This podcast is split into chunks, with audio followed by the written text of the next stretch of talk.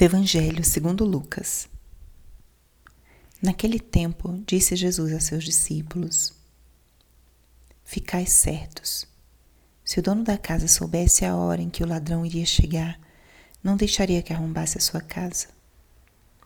Vós também ficai preparados, porque o filho do homem vai chegar na hora em que menos o esperardes. Então Pedro disse: Senhor, Tu contas essa parábola para nós ou para todos? E o Senhor respondeu: Quem é o administrador fiel e prudente que o Senhor vai colocar à frente do pessoal de sua casa para dar comida a todos na hora certa?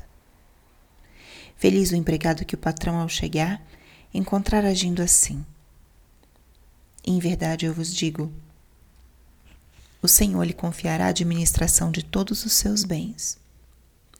Porém, se aquele empregado pensar, meu patrão está demorando, e começar a espancar os criados e as criadas, e a comer, a beber, a embriagar-se, o senhor daquele empregado chegará num dia inesperado, e numa hora imprevista, ele o partirá ao meio e o fará participar do destino dos infiéis.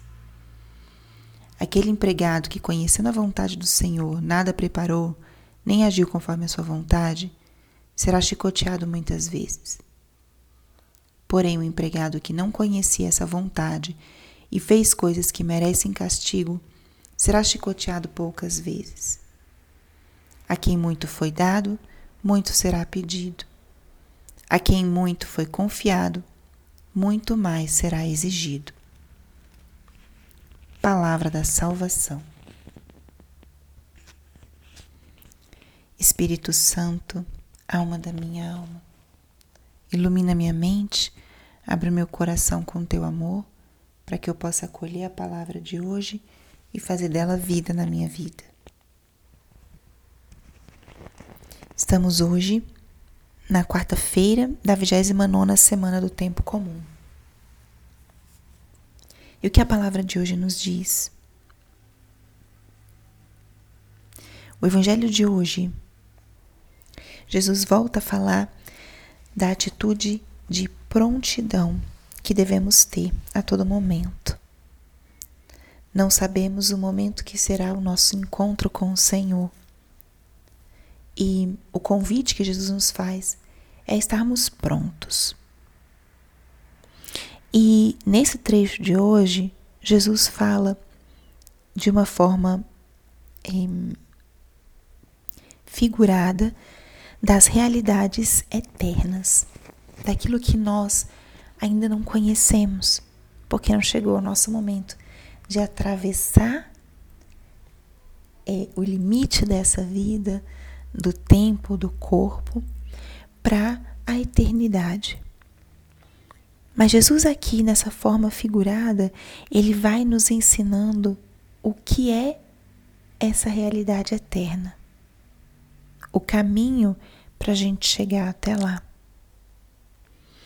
E ele compara com um empregado que está à espera do seu senhor. O empregado que, quando o senhor chega, ele está pronto, disposto a servir. E o que Cristo fala já não é só dessa atitude de prontidão que devemos ter, mas fala já da recompensa. Aquele que foi fiel, a ele lhe será confiado a administração de todos os seus bens. Em outras palavras, quando o Senhor vem nos, vier nos encontrar e nos encontrar prontos, Ele ali vai nos confiar a administração de todos os seus bens. Essa eternidade que a gente não consegue dimensionar é o prêmio da nossa fidelidade. E aqui, essas palavras minhas não são tão exatas, porque a nossa salvação não é na base do mérito, mas a nossa salvação, ela vem desse diálogo, dessa vivência íntima dessa união com Deus, da graça e da misericórdia de Deus em nós. O que o Senhor nos fala hoje através desse Evangelho nos revela Suas promessas. Se ele encontra o empregado agindo assim, lhe confiará muito mais, lhe confiará a administração de todos os seus bens. E o oposto ele fala também. Aquele que, conhecendo a vontade do Senhor, nada preparou, nem agiu conforme a sua vontade, será chicoteado. Então ele fala a diferença entre aquele que foi fiel e recebeu a administração de todos os bens do Senhor e aquele que foi imprudente, foi indiferente, aquele que não respondeu a essa relação viva, a essa graça. E conhecendo a vontade do Senhor, nada preparou, nem agiu de acordo com a sua vontade.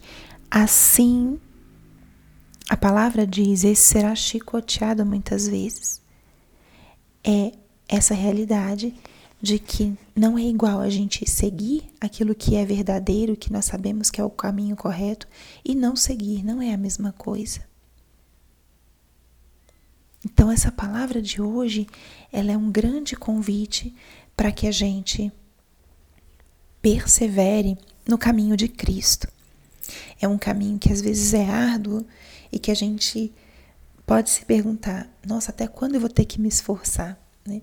Mas o que essa palavra de hoje nos diz é: esse é o convite do Senhor, é que a gente responda com fidelidade, é que a gente se entregue, é que a gente seja verdadeiro, para que a gente possa experimentar o grande prêmio, que aqui ele fala da administração de todos os seus bens, mas o grande prêmio é a eternidade.